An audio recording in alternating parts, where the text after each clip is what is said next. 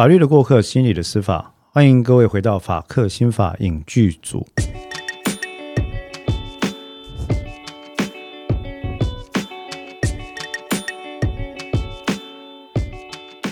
呃，各位听众伙伴，大家好，我是黄志豪。我是彭湘君，临床心理师。是，那今天呢，我们要来跟大家讨论的这个议题啊，其实跟某一次、上次应该说上次我在跟这个蔡宇哲老师在他的法克心法的聊天室，应该说在我的法克心法聊天室里面跟他讨论的内容有点关系啊。因为上次我们在讨论到认知功能以及资讯提取模型的时候，我们讨论到一个概念，叫做不对称的资讯模型。那所谓的不对称的资讯模型哦，是因为，嗯，蔡老师三号他就正好读到一篇 paper 在讲说，哦，不对称的资讯模型可以拿来作为一种测谎、侦测对方有没有在说谎的一种，嗯，认知方面的技巧，来利用它作为一种手段，等于说用这个方式来，呃，spot 对方有没有在说谎啊。那我们在聊的过程里面，我就正好想到说，诶，有一出剧就在讲类似的事情。事实上不止一出哦，但是我先讲一出。这出剧呢，就是这个呃，一个大家都很喜欢的日本女演员。叫做天海佑希，湘君知道天海佑希吗？知道啊，只有腹肌不会背叛你。呃，什么都会背叛你啊，只有你肌肉是不会背叛你。那名言哈，那是由这个日本的天海佑希小姐呢，她在这个朝日电视台在二零一四年到二零一九年之间所出演的一部电视剧，那这个剧名就叫《女王侦讯室》。那首先我还是要讲一下，为什么叫女王？这这部剧的原原始的这个名字其实叫做紧急曲调室啊。那曲调其实就是日文里面的侦讯的意思。那紧急曲调室其实它的英文很简单，就是 emergency interrogation room，就这么简单而已。哈，但是为什么在台湾就变成了女王呢？所有的日剧几乎都会被翻成女王，法医女王啊，什么女王？对，这个。其实我觉得跟台湾独特的呃命名文化有关系。就某些演员，他只要演过某一部戏红了之后，那以后这个演员所主演担纲的这个电视剧或电影，通常就会摘他先前红的那部戏里面的两个字啊，例如说魔鬼啊。霹雳啦，啊，极客啦，啊，终极啦，这个我想，我刚刚讲到这四个名词，大家脑中应该立刻就想浮现起相对应的这个呃演员主角啊。那天海佑希，因为他先前也演过女王的教室啊，那可能也是因为他气场的关系了。当然，他的日语表现也都非常的好，所以这一次他出演的这个侦讯室呢，就被称为是女王侦讯室。但实际上，我自己比较喜欢的作品是天海游戏小姐有一部叫做《离婚女律师》，也是演的非常棒。那不应该不是叫女王律师之类，应该不是了哈。那这个回到我们这个这个日剧哦，呃，女王真运势呢，湘君有看过吗？没有，没有啊，一如惯例，这个很正常。啊女王真运势，我们刚刚讲到，它是在二零一四年上第一季。那隔年好像是做了一个特别篇哦，日剧很喜欢这样，就是一季演完之后会上一个特别篇，他们叫 SP，SP 可能就比较长哈，有点类似准电影规格。然后之后呢，又连续做了第二季跟第三季。那么语文当然是以日文为主，那都是在日本的朝日电视台播出。那里面的演员呢，包括了天海佑希小姐啊，小日向文世将军应该也不知道他是谁啊哈，我好像。知道哎哎，小日向文世是你有看过以前有一部很老的呃检察官的电影叫《Hero》吗？呃，木村拓哉，我有看过吗？我看过很多日剧，但我有点忘记我有没有看过他。小日向文世先生的长相就是一个很很很无害、很温和的一个中年大叔哦，是这个脸。啊，就是像这样，我现在再把小日向文相小日向文世现在照片给湘君看，那上面有很多人呢。右上角那个有没有？哦，我知道，哎，那个小日向文，他也在这个三呃三浦，对不起，三浦啊啊三谷幸喜的其他电影里面演过哈。他演了蛮多日剧的，非常多日剧，是一个很棒的一个大叔演员啊。然后还有素水茂虎道。素水茂虎道就是你知道，就是那个帅哥，很很高大的那个帅哥。然后他自己在日本很受欢迎，有一个素水茂虎道的厨房哦，非常我有看过他的日剧，对，那非常的受到欢迎哦。那这里面警，他们其实都是警探嘛，大概就八九个人，全部都警探这样。那这些演员呢，其实大概就在里面串起来。那呃，我反正湘军也没看过，我就顺便跟大家介绍一下这个剧的剧情大纲啊。其实大纲很简单，他第一季以后大概就在讲说，那么呃，本来任职在这个第一线单位的刑警哈，真壁有希子，他是一个刑警啊，我记得好像是警部补的样子啊。那有一次在现场的这个谈判任务就是功败垂成之后。后来呢，就被调到新的组织，这个组织就是紧急取调室。那在这个紧急，就就我用中文讲啊，就是紧急侦讯室啊。那紧急侦讯室它的功能就是专门负责对各种类型案件的犯罪嫌疑人，透过合法的、没有疑问的侦讯方式来取得资讯，借此呢来推动这个犯罪侦查或调查的进程。可是这里面，我觉得这部戏有一个很棒的地方，是因为啊，他把天海佑希的真碧小姐、真碧刑警哈设定成一个单亲妈妈，在第一季的时候，他就把她设定成一个很忙，然后在职场上表现非常好，作风干练而强势啊，然后表现很有才华。那在家里呢，独立抚养两个孩子的一个妈妈。可是同时呢，当她被调到新单位之后，他又必须要面对几种不同的困境。第一个是，他调来新单位之后，她是唯一的女性。那他以前的下属变成他新单位的上司，然后加上一堆阿伯在那个单位里面，大家都充分的展现了我们现在叫所谓的性别歧视，而不是性歧视，而是性别歧视。我们叫做这个 gender discrimination 这种状况。就是说啊，你们女性就是怎样怎样啦，女性就是如何如何这种情况啊，其实非常的严重。那另外一个呢，她她的这个丈夫去世哈，好像背后有一个谜团，因为在这个剧里面，她的新的上司总是在真碧刑警的背后，偷偷的跟上司的上司，也就是这个局长。在讨论一些关于她跟她丈夫的事情，而且严密的在监视她的动向啊。那另外，她也必须要面对，就是说工作跟生活单亲妈妈的平衡了，以及在这个日本传统警察职场对于女性本质上的一种敌意跟歧视。那所以这部戏其实我觉得是一开始有企图要探讨非常多的问题哦。我我觉得它的结呃开头其实是很棒的。那但是。在这个过程里面，其实湘军，我这样讲，你会想要看这部戏吗？会啊，还还不错，觉得蛮好看的。哎，但是，哎，我这样如果给了评论，会算是暴雷吗？评论而已，不会啊，不会了。我我觉得其实这个剧现在就讲到影剧评论，我觉得以我的观点来讲，我觉得它嗯有起有落。嗯，这个剧也是采取一个所谓的单元剧集，日本的剧大概都这样啊，就是说。一条主线贯穿，主线可能就是一个贯穿全季的谜团。对，然后支线就是每一集会成为自己一个单元，会有一个案子出现。对，大部分是这样。嘿，他们都是这样子哈。然后随着呃每一集的案件解决，它那个主线贯穿的谜团也会慢慢的推进，一直到最后就会来一个出人意表的大翻转。嗯，或者是大揭秘啊，那你你就是会会帮你回答这个贯穿主线的问题。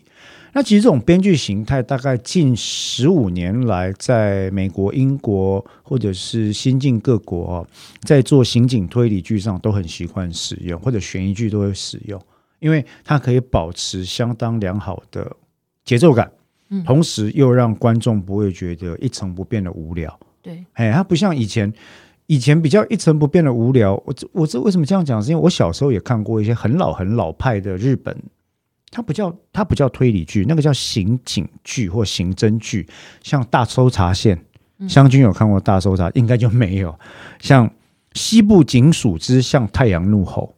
好像是没有，我连听都没有听过。抱歉，没有不不不，因为那个是非常老的电影。然后以前我我小时候，因为我们有去租那个，那时候就是还没有合法授权，但是台湾有非常多的录影带店，那他会他们就会透过日本那边的呃台湾侨居人士哦去录当地的影集，录了之后呢，然后传回台湾来，台湾这边再配上字幕来看。那所以那个时候就非常多什么大搜查、呃、非把呃非把大搜查线啊，向太阳入口之晨曦警署啊等等。那它每一集就是就是就是一个案子嘛。那那个那个设定方式就很像美国一出非常非常老牌的标准刑侦剧，叫做《法律与秩序》，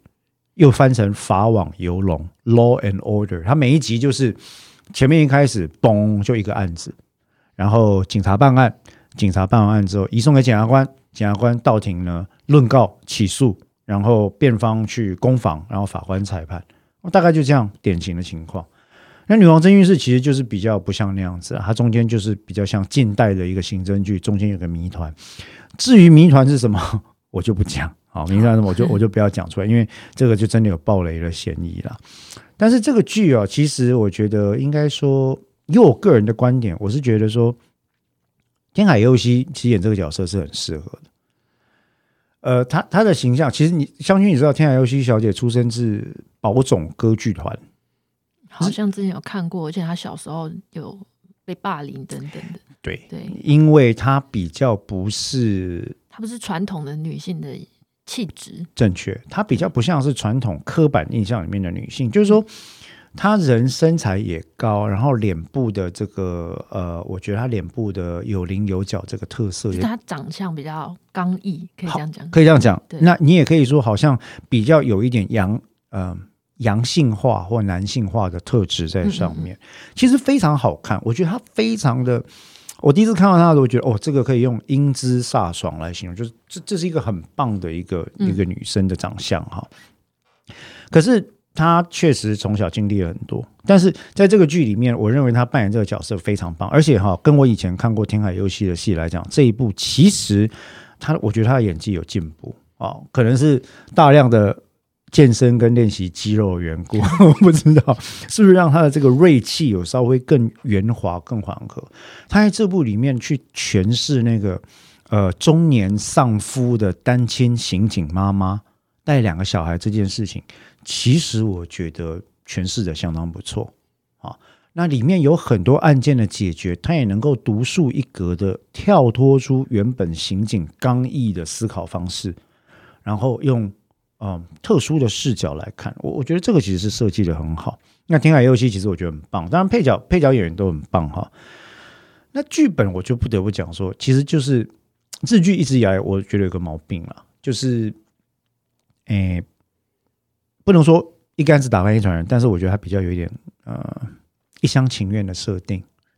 所谓的一厢情愿的意思，指的是说，呃，坏人就是坏人，好啊，好人就好人，然后没有什么深刻的想法或念头，或者是没有什么深层的这种角色刻画的形象，呃。虽然说在主角身上你看得出来，他也要把天海佑希这个角色刻画的更有深度哦，但是其实少了那么一点。那至于其他的配角跟反派的角色，坦白讲，有些根本是可有可无啊。哦哦，这这个其实我觉得，想去你到时候看看，可以自己想一下。那我觉得日剧，因为它设定公式上的问题，多半现代的日剧有些都会出现这个毛病。嗯，就是。你会觉得说，哎啊，这些配角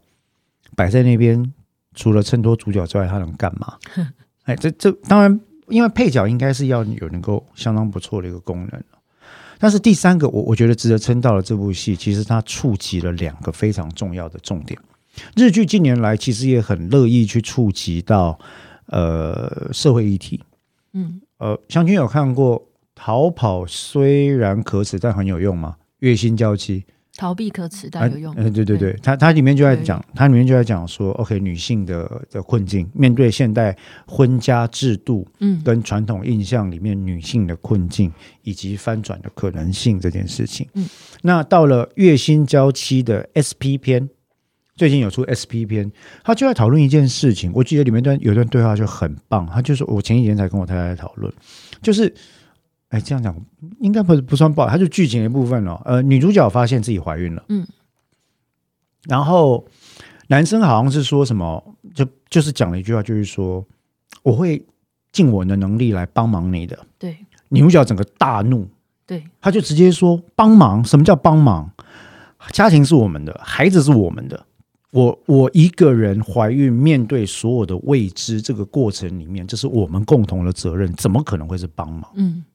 那当然，这里面有一个观点，我相信，我相信男主角的原意，就好像现在很多的好先生一样，他们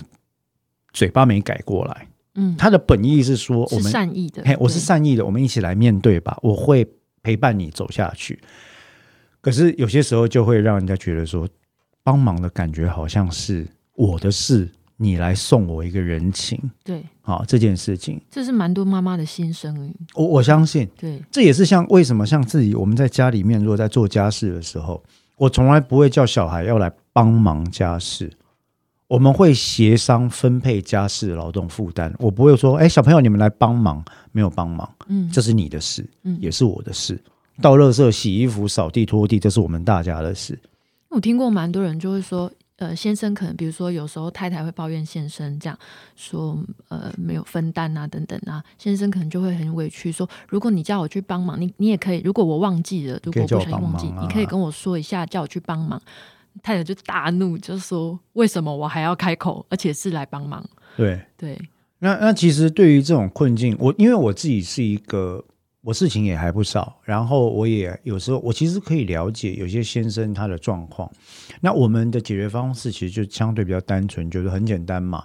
我们每个人哈、把家里需要做的事情列出来，先认领。对不对？有些你觉得你喜欢的，你做起来有效率的；有些你不喜欢，我们每个人先勾自己要的，到最后那些没有人勾的，我们再来用轮流排表或者分配的方式来做。嗯，那其实就是这样子。或者是说，有的时候是一个用词的问题啊，就是先生也许可以换个方式说，哎，呃，有什么我可以做的吗？你避开帮忙这个词，这样。对，因为帮忙会给人家一种，就是这是你的事啊，嗯我我来我来给你个人情的情况，所以就这个部分，其实其实大家可以注意了哈。当然，我们因为大家都很累，所以尽量不要在生活中这个横起其他的冲突。这样，那我们刚刚回到说，哎，女王侦讯室这一部分，其实触动当代日本刑事司法政策的一个两个重要的议题。我我现在单举它第一季的第一集，第一句第一季第一集，我觉得开场做的很不错哈。第一个议题是哦，你知道他们为什么会设这个紧急侦讯室吗？对啊，它跟一般的侦讯室有什么不一样？问得好。日本在过去二十年来，哈，一直有一件，一直在他们的刑事侦查有两个点，分别受到称赞跟诟病。被称赞的是日本刑警侦办案件的效率跟深入的程度，真的，我认为可能可以说是亚洲之最。就是说，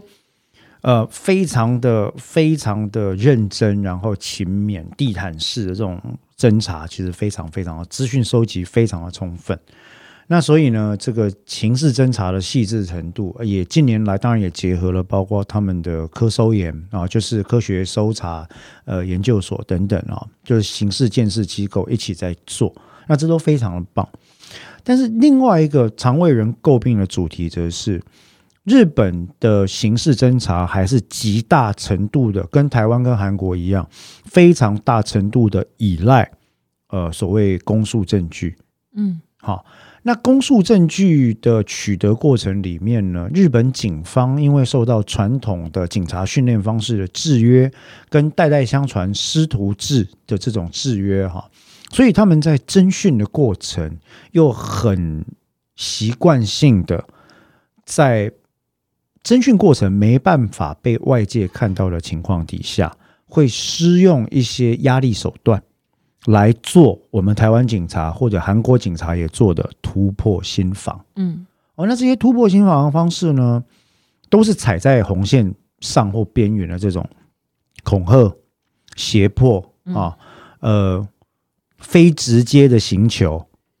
非直接刑求是什么呢？就是说我不能打你，对不对哈？那可是呢，我可以剥夺掉你的这个其他的权益嘛？对吧？你要上厕所，嗯，讲完再说。啊，那吃饭我们稍微延后，或者说甚至有出现这种所谓的“哎呀，我不小心绊倒你的椅子，我把你练在这个椅子上，不小心绊倒”的情况。那这种情况其实一直以来受到日本诟病，是因为啊，在呃司法程序当中哈、他们的律师是看不到警察侦讯现场的。他们是不能去陪同的吗？警察侦讯现场他不能在，他可以在房间外面，哦，你你可以在警察局等，啊，或者你在另外一间会见室等。好，那但是呢，侦讯现场，例如说你是警察，我是嫌犯嘛，我们这个侦讯室里面只能有警察跟嫌犯，律师不得在场。哦，这是明文规定的，是不是？这是他们的，他们没，他们就是没有规定律师得在场，所以他们就是律师不给在哦场。。他跟台湾不一样，嗯所以就这个部分，我的日本辩护士朋友说，台湾在这方面是比日本要进步许多的啊。那也因为这个样子呢，每次这个这个嫌疑犯出来，如果跟他都是先跟警察谈完嘛，啊，可能就签了自白嘛，签完之后出来才会见律师嘛，然后律师问他说：“你刚刚讲了什么？那他刚刚有对你怎么样吗？”在讲的时候。那可能嫌犯就会跟律师说他刚刚怎么样怎么样威胁我，然后律师再去提的时候，其实也是死无对证啊。嗯啊，所以这件事情后来就变成了日本在推动所谓的侦讯可视化，可视化就是看得到了。嗯，侦讯可视化运动这件事情哦的一个非常大的一个重点，就是说你至少让我看到吧。那看到在场，我有两个功能啊。第一个，我可以代表被告指出这个案子在事实跟法律层面可能的相关意见，对不对？第二个呢，最基本最基本的功能，就算我都不讲话，我至少可以看着你不要嗯，做一些奇怪的事吧。是，影响他的自由意志。那所以这件事情其实就侦讯可视化。那因为日本在过往的几年内已经爆出了非常为数相当，算是相当多的这个因为过去不当的侦讯技巧造成的这个冤案事件，所以《女王侦讯室》这出剧，它第一个就在讲说，为什么成立紧急取调室呢？它开宗明义就讲说，因为过去我们警视厅里面哈、太多问话出了问题啊，啊，造成冤案。那国会这边也提出了这个声浪，要修法。那所以我们自己先来做一个紧急取调室啊，紧急侦讯室，就是要请你们这些侦讯专家、学有专精的专家，用不会被怀疑合法的方式，在可视化的环境底下，哦，然后去做资讯提取的这件事情。就可是他被调过去，他是有受过跟其他人不一样的训练吗？这个背景其实讲的不详细哦。那其实你问的这个问题很好，因为我认为，坦白说，如果你只是被调到新单位，没有新的训练，其实不太有用了。是啊，那我觉得这个剧的内容哈，你如果往后看，我觉得它某阶段有回答你的问题，那就是答案似乎是没有受过新的训练。嗯因为你会看到这个剧里面其他的成员还是有几个少数会施用一些呃黑白警察警察黑白脸的策略，也就是李德侦讯法的策略啊。那所以这部戏戏里面所描述的，其实又跟我们这边讲到说，哦，可能要对警察同仁有提供相关的认知工具、相关的训练，让他们有新工具、新技能可以做询讯问，呃，可以做询问等等。嗯，这个理想可能是有差一步啊、哦。那不管怎么讲，这部戏确实愿意触动这个事情，也就是因为不正手法取供所造成的冤案现象，因此而产生了紧急侦讯室。这第一个。第二个呢，他在开宗明义第一集就在讲一件很有趣的事。呃，算是附带的啦，但这叫冤案冠冕现象。他第一集的这个的被告啊，就是个律师。那这个律师呢，还是一个热爱救援冤案的律师。嗯那在这里面呢，天海佑希所扮演的刑警呢，其实也在看这件事情的过程里面就发表了评论。他说：“哈，嗯，好像近年来的日本，其实呢，只要是被标明为有冤案或者疑似冤案的这个案件的话，就有非常多的律师愿意提供协助啊。那甚至里面对于那个日本律师的评论，就是说他好像是借此想要博得一定的名声嗯的状况。那这个情况就像是一个冤案的冠冕。啊嗯嗯嗯，那反过来，在一个冤案被认定为是冤案之前，其实大家都觉得说这就是一个杀人案嘛，对，这就是一个十恶不赦的案件，那这这有什么好讲的？啊，那所以像这样的状况，这是这个这个剧也等于算是触及的一个问题了。所以我觉得这个剧第一季其实还蛮有趣的。提到这个部分哦，湘君，你你对于冤案冠冕这种现象有什么看法？嗯，确实啊，不可避免，因为就是大家比较会觉得说，哦，那你真的是在为好人辩护。可是，所以他比较不会那么多的挣扎，就是他不需要去对抗舆论。假如舆论他假如他的冤案足够，呃，冤案这件事情足够让大众理解并且感同身受的时候，可可是你什么时候决定这个案件里涉案的当事人是好人？你什么时候决定这个案件是所谓的冤案？他其实我觉得有有部分是我不能说行销，但是他是。媒体呈现的一种结果，对，就是他就必须看你如何向大众叙述这件这个案件到底发生什么事情。我觉得你讲到重点，对，所以这里面我觉得牵我我我认为牵涉到一个很严肃的议题。这个议题就是说哈，因为我我自己也参与冤案救援，然后有一些冤案救援是后来应邀加入的嘛。那有一些有一些，我认为的冤案救援是冤案当事人在没有任何人援助的情况底下来找我们的。嗯，然后我很常，我想我也跟你分享过，我最常发生在脑海里的问题就是，我怎么知道他有做还是没有做？对啊，我们也很常想这件事情。可是湘君，你知道答案是什么？答案是我们不可能知道。对，就算是我们以，比如说我们一开始接案的时候是以冤案为方向。去办，我们在过程中，他还是会不停的问自己这件事情。对啊，我我怎么知道你到底有没有？我怎么知道你没有骗我？嗯，尤其我想，我们对于行为科学、心理学有一定程度的粗浅认识，所以我们大概都会去了解到说，嗯，我真的没有自信去判断我的当事人有没有对我说谎，对，或者说了多少谎，是主动的欺骗。还是被动的隐匿，嗯，还是他根本无意隐匿，他只是觉得这不重要，以至于没讲。对，那所以在就在这样自问自答的过程里面，我一直在想这件事情哦。其实到最后，我自己的观点是，我不是神，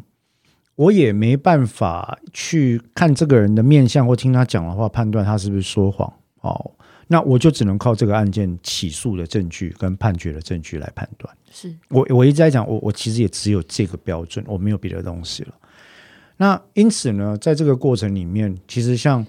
嗯，我们在接触案件的时候，我另外一个常想的问题就会是说，好，刚刚湘军提到的重点，一个冤案可能在假设他历经二十年才被救，他前面十五年可能没有人认为他是冤案了。是啊，一直到最近五年。他出现了一个戏剧性的转折，例如说，有某个记者开始觉得这个案件不太对劲，深入去挖掘报道。在美国很多这样的事件，在台湾近期最有名的案件，可能就是归人双尸谢志宏的这个冤案，是好就阿红的案子，其实就是我们的案子嘛。那谢志宏这个案子，其实你看阿红被关了十九二十年，对，你在。呃，前十五年你也没听人家说这是一个冤案嘛？嗯，是啊。好，那在这里面鞠躬绝尾的这个涂律师涂新成涂律师呢，他唯一凭的就是一个坚忍不拔，就是说你打开龙恭喜一台，可是我看证据就不像啊，所以我就一直办一直办，然后呢，一审二审三审申请再审驳回，不断的救不断的救，就到最后，感谢就是有。都有涂新成律师，有冤狱平反协会，就永远没有放弃。之后，最后才有像是其他人，像张娟芬哦，娟芬她开始觉得这个案子不对劲，去写。然后像我去看了科学证据，觉得这个案子真的有毛病，也加入。那慢慢慢慢，其实他就集众人的力量，他有点像是说，你你到了某一个 tipping point，那个力量在那个 tipping point 之前，它都没有办法发挥功能。可是到了那个点之后，它就发生了作用，开始推动这个巨轮。那当然，这里面要有非常大程度媒体的配合。嗯，所以就冤案的部分来讲，这个冤案的作用心理学这件事情，我也常常在想这件事，就是说，如果我们能够把冤案的证据结构呈现给越多人看，接受大家的提问跟质疑，会不会越好？可是这里面又涉及到一个问题，你知道我们律师伦理有规范一件事情哦，律师原则上法官、律师、检察官大致上都差不多啦，我们不能够。基本上不应该对于尚未确定的司法案件个案揭露他的讯息。对，揭露讯息啊，对，或者是对外对于大众或媒体呢做出操弄，试图去影响大众媒体对这个的意呃的一个的一个看法。嗯，可是湘君，如果你看我们台湾的食物，你就会发现，其实检警方。不知道是谁，常常会泄露关于侦办的讯息，会影响我们都不用揭露。对，另外一个常见会揭露讯息的，则是陪同被害人一方的告诉代理人。嗯，他们也常常会揭露这个案件的讯息。对，可是有可能是因为他的身份是被害人的告诉代理人缘故，因此你很少看到这一类的律师会被送惩戒。他有可能就是说，对他来讲，揭露是对他的当事人是有利的。因为是这个方向，我我认为是啊，因为它确实是一种我们平心而论嘛，因为我我也当告诉代理人嘛，它有可能是一种行塑媒体或影响媒体观点的方法。嗯，例如说，我今天担心这个案子没办法判死刑，那我就开始对外面讲说，我看这个法官很偏颇，我看对照律师一直讲一些东西，就是要让他逃死，这个不可以。好，那像这样的情况，其实有没有律师伦理违反的问题？嗯，是值得思考的了。那当然，有些律师可能就会说：“我自己不要讲，我叫当事人讲，告诉人讲，这也是一种可能性。”但无论如何，我觉得其实这种情况，冤案，我我我们讲到冤案心理学啊，大概就可以说，冤案跟媒跟媒体之间的关系可以说是千丝万缕非常非常的复杂。那回到这个剧里面，他其实就这个剧，他有讲了一些我觉得还蛮酸的话，就就这一点。哦，他第一集有讲一下还蛮酸的话，就是说你会看到里面这个以冤案救民闻名，有一以冤案救援闻名的律师，他的形象被描绘的其实就是一个你知道散发圣光吧？不，台上台台面上台面下两两两个不同的人哦，嘿，在大家面前他就是说啊，我们追逐司法正义啊，我们要拯救冤案被告啊，私底下就会说啊，这个可以给我带来多大流量，嗯，多大曝光度？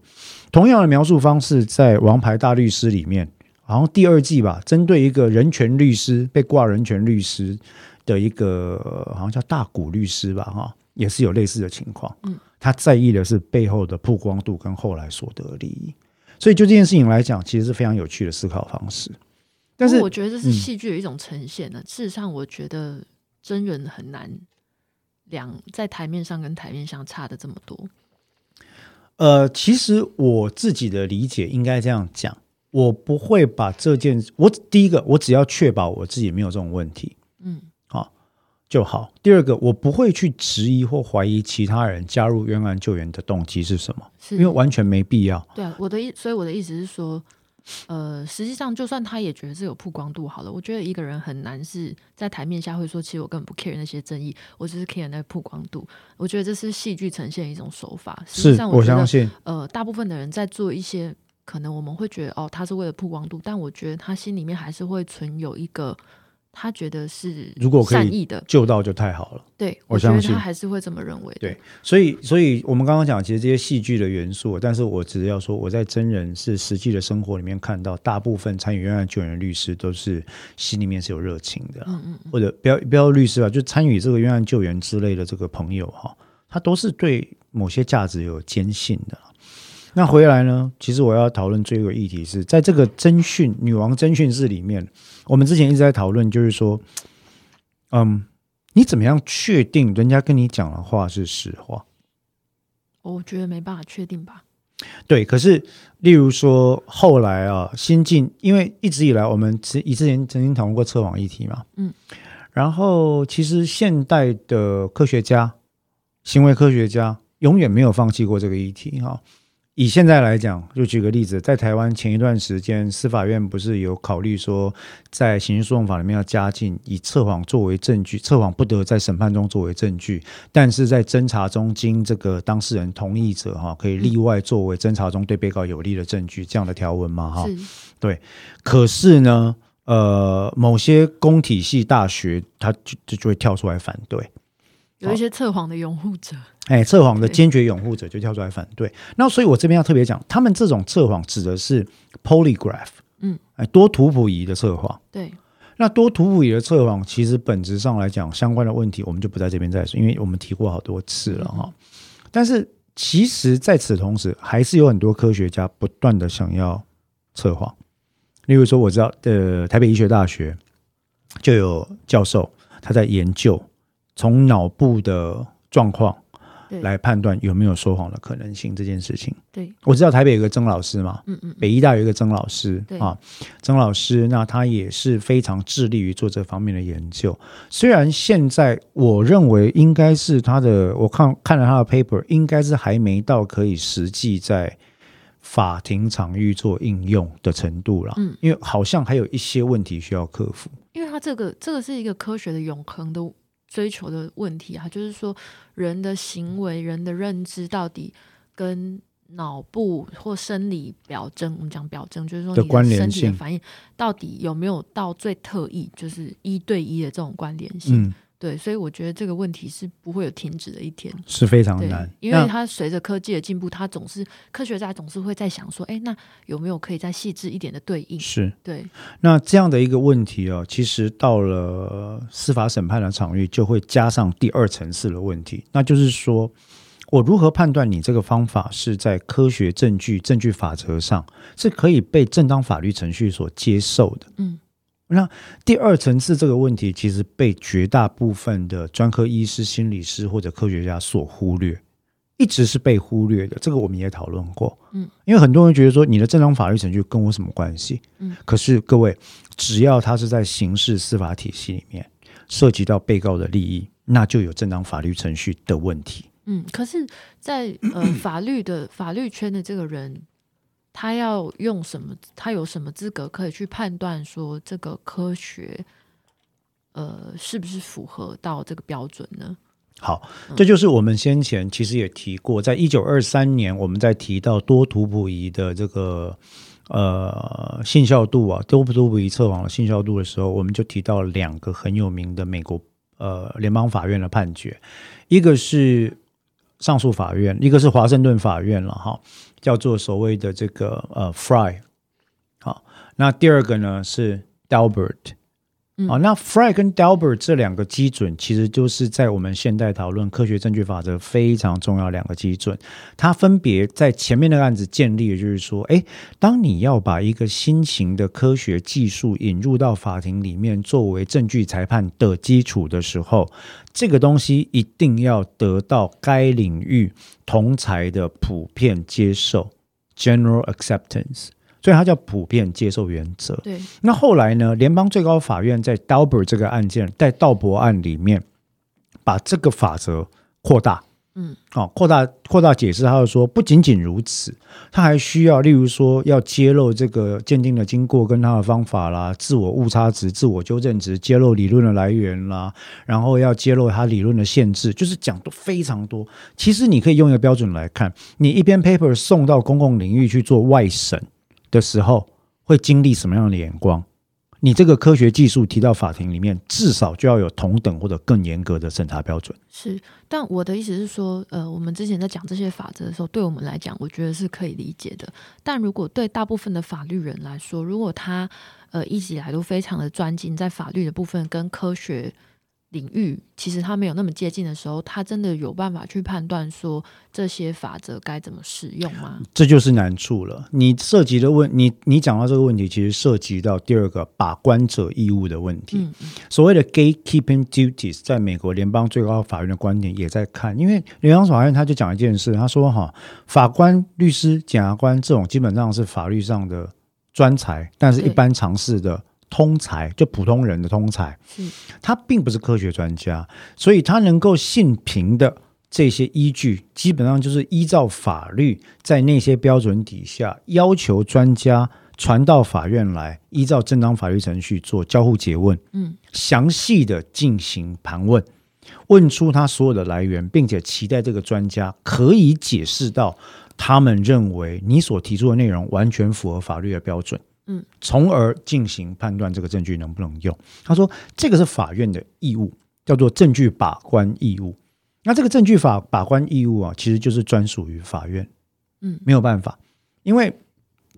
相信你下的问题会发生在任何的任何类型案件上嘛。嗯，在工工程呃，例如说在东兴大楼倒塌的案件里面，你法官有什么依据判断东兴大楼倒塌是因为大地震，是因为结构不良，是因为故意的偷工减料，还是因为结构力学上的其他问题？一样的问题嘛。啊，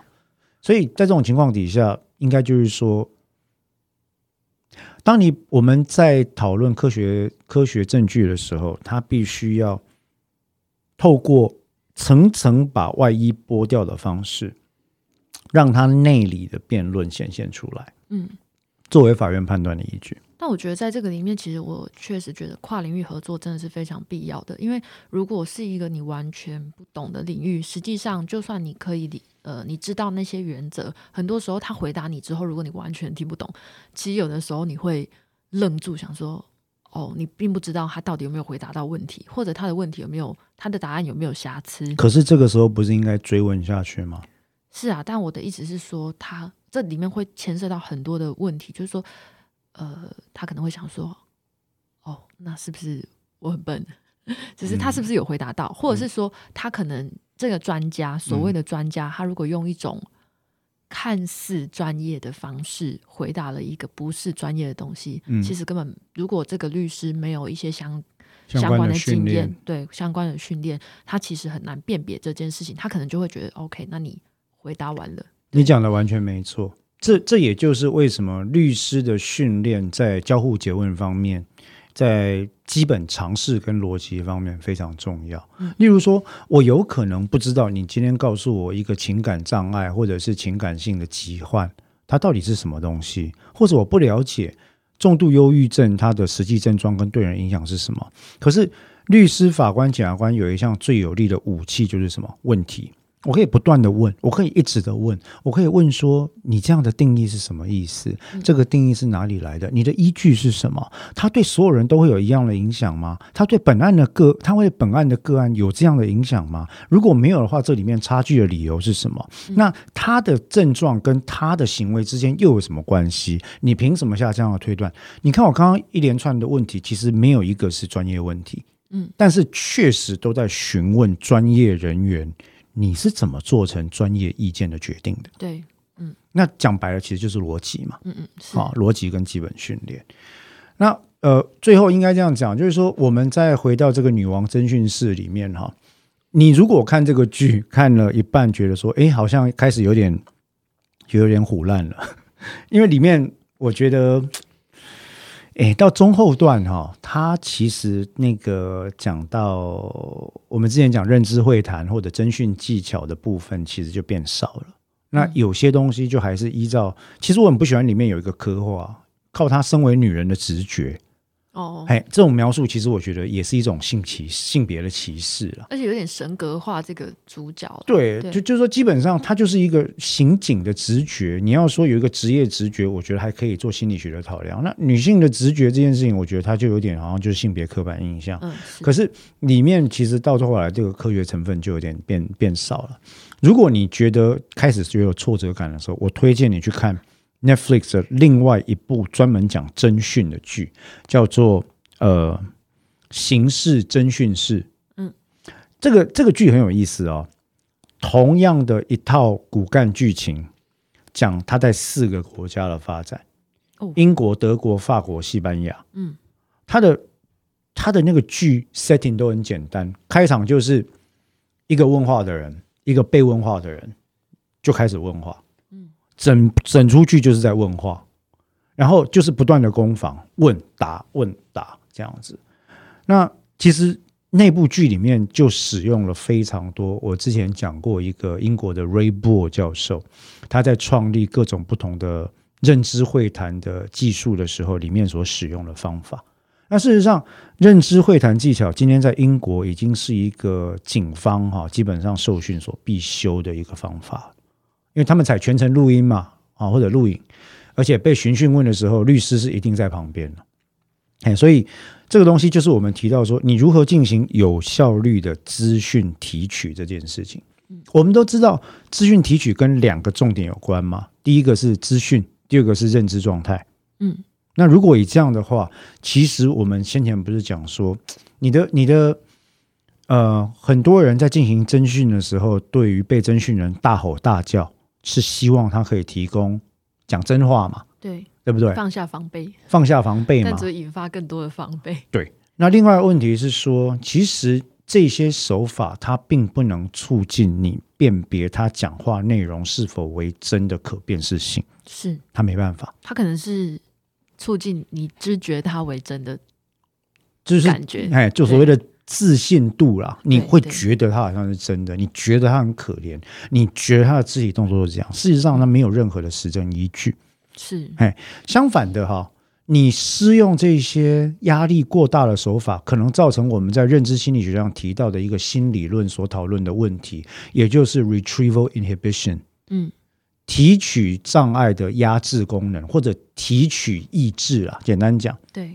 简单讲就是说，例如说，我今天，因为我们都知道，我们的记忆是，你知道 encoding、storage、retrieval 嘛，ESR、那你在提取一个东西的时候，它也是需要认知资源嘛。是，可是，像我问你说，哎，昨天下午你吃了什么？这是一个单纯的问题，让你提取昨天下午你提什吃什么的资讯的时候，你可能就开始回想。嗯可是这时候，我如果开始敲桌子、大吼大叫、威胁说你再不讲我就怎么样，你给我讲实话的时候，随之而来的压力也会对你的认知造成负担。嗯，而这样子的认知压力，你会需要分配认知资源去应对。对，去做 coping。那这样的认知资源的分离出来，它就会造成压制你原本资讯提取的一种可能的障碍。嗯，那其实各位可能听起来觉得这个很复杂，坦白讲，就是单纯的做一件事，效果可能比较好的意思了。我想大家应该有某个经验吧，比如说你跟朋友在玩游戏的时候，或者是上某个节目的时候，然后它是一个认知呃，就是意比较意志类的，然后你就会在那个人家问你问题的时候，你就想说啊，那个我平常知道，那个我平常知道，对对对，对，然后但我就想不起来，然后然后这时候等到你朋友在旁边吵，对，然后呃那个时间又开始倒数计时，这样，然后又更加紧张，结果整个游戏结束的时候，你就想起来那个，对对对，一结束你就想起来。是或者是像我最近在做一个呃紧锣密鼓在做翻译工作嘛，我就会发现一个很特别的状况是哦，嗯、在一个恒定的白噪音环境里面，完全无声也不行，我的翻译可以像流水一样的顺畅进行。可是开始有人进行 pitch 特别高的谈话，或者是情绪特别激动的谈话的时候，我发现我的翻译速度会显著的慢下来。因为翻译是一个非常耗取认知功呃认知资源的功能一个 function。那当你要试着去压抑自己，说我不要听他讲什么，但是因为他会钻进来的时候，其实他就会压制了你在方面的认知能力。是对，所以我们刚刚提到，其实这个就是说，在我们提到这个认知会谈跟侦讯手法关系里面，我们常常需要做的啦。这也是为什么刑事诉讼法一百五十六条的规范说，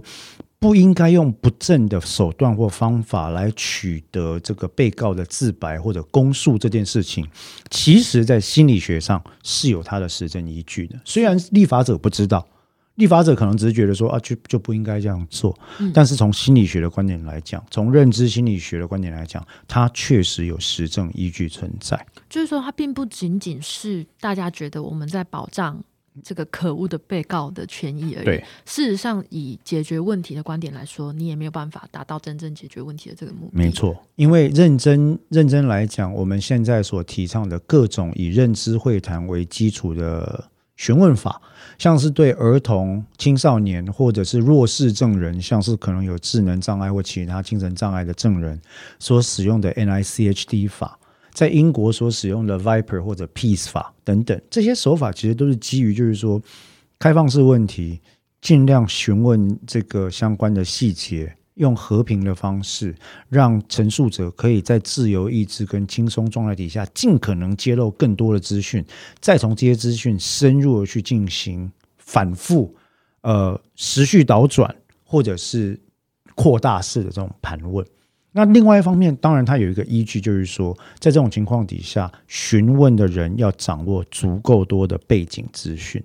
是你的背景资讯越多，你收集的资讯越充足，你在询问时就显著的居于一个优势地位。当这个优势地位高到一定的程度，就能够让就能够提高你辨识对方陈述的细节跟本案的证据是否相符的一个几率。讲白了，就是比较容易看出来对方讲的到底对不对。嗯，哦，那所以这就是我们一开始讲的嘛。其实所有的会谈跟询讯问的基础就两件事，一个是资讯量。你如果能够造成我过去所读的文章是这样讲，如果你越能够造成询问者跟被询问者之间严重的资讯不对称啊，第二个，如果你能够使用正确的认知手法来提取资讯，那这两点都做到的情况底下，你问出正确结果，得到好的值跟量的资讯的这个结果的几率，它就会相对的提升。嗯，对，所以呃，反正他们现在都说。这些学者现在都说，嗯，这个认知会谈方法实证上已经被证明是有效、有显著的效能了。那会如何发展？我们其实就可以看一下。不过回到本本剧呢，今天讲的好像有点技术性哈，还是蛮推荐大家可以去看一下啊。《天海游戏》这部剧我觉得还蛮不错，可是我自己看了第一季之后，第二季我就不太看得下去了。这是后来越来越胡乱。哎，这就是我刚刚讲，我觉得日剧有时候比较容易。流于公式，嗯，他们很在意公式跟设定，那他比较不敢走很 hardcore 的心理学、行为科学或认知科学路线，他也没有给你什么科学基础了。坦白讲，到最后都是靠直觉啦，靠靠热血啦，靠人性啦，靠感情，那这个有点可惜。那样比较好看啦，对大部分人来说。对对对，可是我觉得就，但是就这个部分值得推荐的另外一系列刑事侦讯室，大家也可以看一下。好的，好，那我们今天的这个呃